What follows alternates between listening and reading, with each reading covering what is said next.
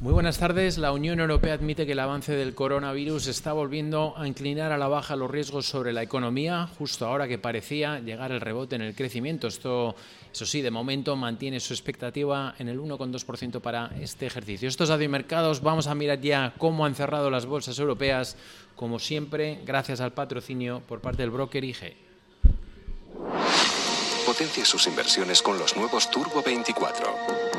El primer turbo cotizado 24 horas de lunes a viernes creado por IG. Elige su apalancamiento, gestione su riesgo y opere sin comisiones. Todo en las premiadas apps y plataforma de IG. Opere Turbo 24 con IG, un proveedor líder del trading online. Busque IG Turbo 24 para saber más. Los Turbo Warrants son instrumentos financieros complejos y su capital está en riesgo. Puede sufrir pérdidas rápidamente.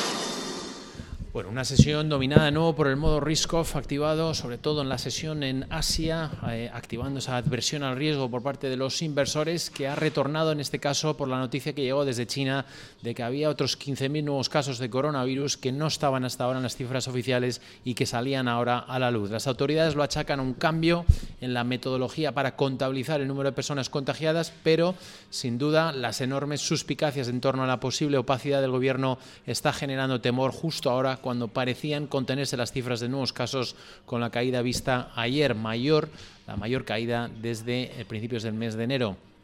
Una crisis del coronavirus que sigue generando temor en los mercados, en especial ante el posible impacto económico que pueda tener, como ha quedado hoy reflejado en las previsiones de invierno que ha presentado hoy la Comisión Europea en Bruselas. El Ejecutivo comunitario ha mantenido intacta su estimación de crecimiento para los dos próximos años en el 1,2% y ha elevado al de la inflación una décima al 1,3% en el 2020 y al 1,4% de cara al año 2021. Pero ha lanzado una clara advertencia sobre el impacto del coronavirus.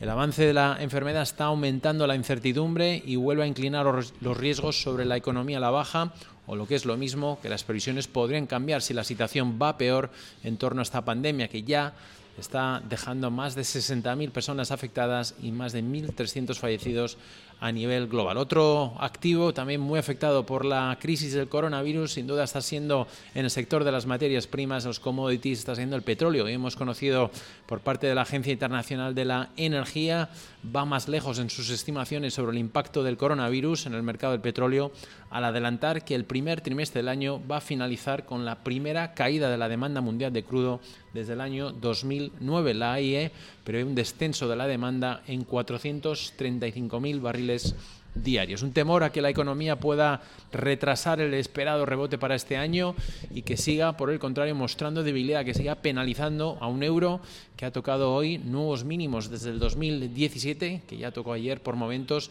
después de unas cifras de producción industrial que mostraron una dura caída en el mes de diciembre. En el lado contrario, destaca el fuerte movimiento al alza que se ha registrado hoy en la libra a mediodía después de la confirmación de la renuncia del que fuera hasta hoy ministro de Finanzas del Reino Unido, Sajid Javid, por sus discrepancias con el primer ministro Boris Johnson ante los próximos presupuestos que se van a conocer en teoría el 11 de marzo. Una decisión que ha llegado además después de numerosos relevos anunciados hoy en el propio gabinete de Downing Street en un movimiento calificado casi de purga por medios británicos y en el que se han visto afectados, por ejemplo, las ministras de Negocios y Vivienda, Andrea Litson, Esther McCoy o el abogado general del Estado, Jeffrey Cox. Con todo ello, Finalmente, las bolsas europeas han cerrado en negativo, a excepción de Milán, que ha conseguido en los últimos instantes eh, salir, eh, cotizar el cierre con, en positivo. Sube el FTSE MIB un 0,09% en los 24.883 puntos. El resto de plazas europeas en rojo, eso sí, ligeras caídas para el DAX. Al final ha dejado un 0,03%, ha recuperado eh, desde mínimos de sesión, prácticamente ha cerrado eh, cerca de máximos intradiarios. Cierra el DAX en los 13.745 puntos. París se deja un 0,19% abajo cierran los 6.093 puntos. El stock 50 0,3% abajo, 3.840 puntos.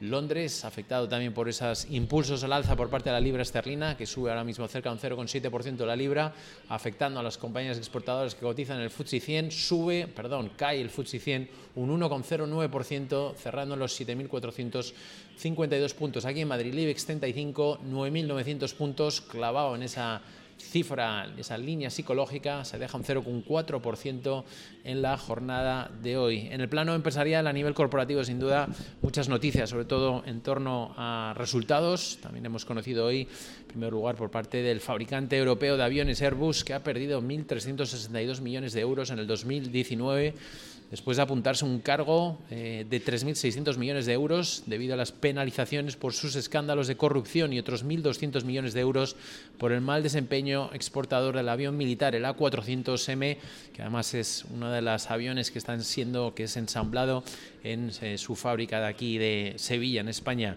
La compañía queda lejos de los 3.054 millones de euros de beneficios que publicó el año pasado al cierre del 2018. En cualquier caso, no afecta a las previsiones de la compañía y además va a repartir este año 1.800.000, eh, 1,8 euros por acción, perdón, 1,8 euros por acción con cargo al 2019 en concepto de dividendos, lo que supone un aumento, un nuevo récord en el pago de dividendos de la compañía, supone un 9% más del pago en su payout de dividendos a los accionistas. También hemos conocido las cuentas de la operadora francesa Orange Ingresos en línea con lo esperado por parte de los analistas, 42.000 millones, propone un dividendo en los 0,70 euros por acción, confirma eh, previsiones y objetivos para todo el ejercicio 2020. La acogida favorable que han tenido hoy las cuentas del banco, uno de los eh, principales bancos en Alemania, hemos eh, conocido hoy las cuentas del Commerzbank, vamos a ver finalmente eh, que ha llegado, ha llegado a subir cerca de un 5% durante la sesión de trading en, en Alemania.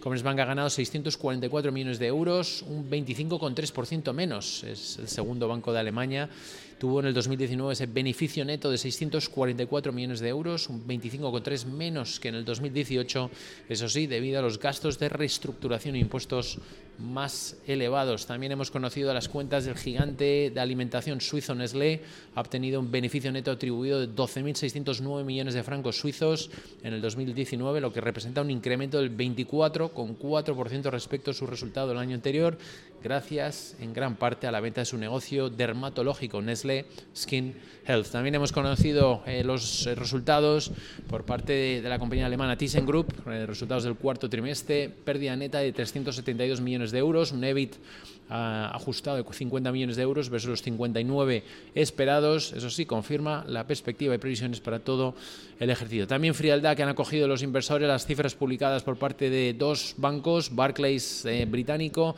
y Credit Suisse de Suiza.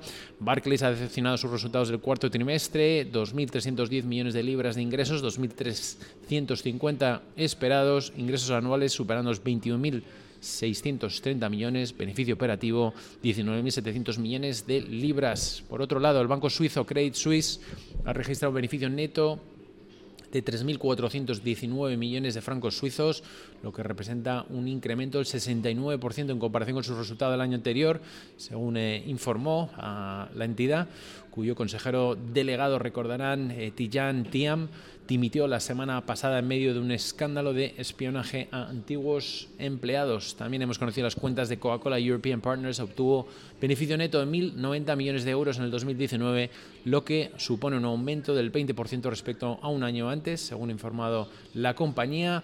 Y además se mantiene pago un dividendo anual de 1,24 euros por acción, un 17% superior, y además anuncia un nuevo programa de recompra de acciones por valor de 1.000 millones en el 2020. Acabamos de conocer también los dos subastas que ha realizado el Tesoro norteamericano. Recuerden, T-Bills, que acaba de colocar el Tesoro norteamericano eh, lo ha realizado al 1,56% la emisión a cuatro semanas versus el 1,54% de la subasta anterior, la emisión a ocho semanas 1,56 por encima ligeramente del 1,55 de la semana anterior. Por nuestra parte, desde de mercado, seguimos relatándoles en directo la sesión de trading de Wall Street con toda la última hora de actualidad que vaya surgiendo en los mercados norteamericanos.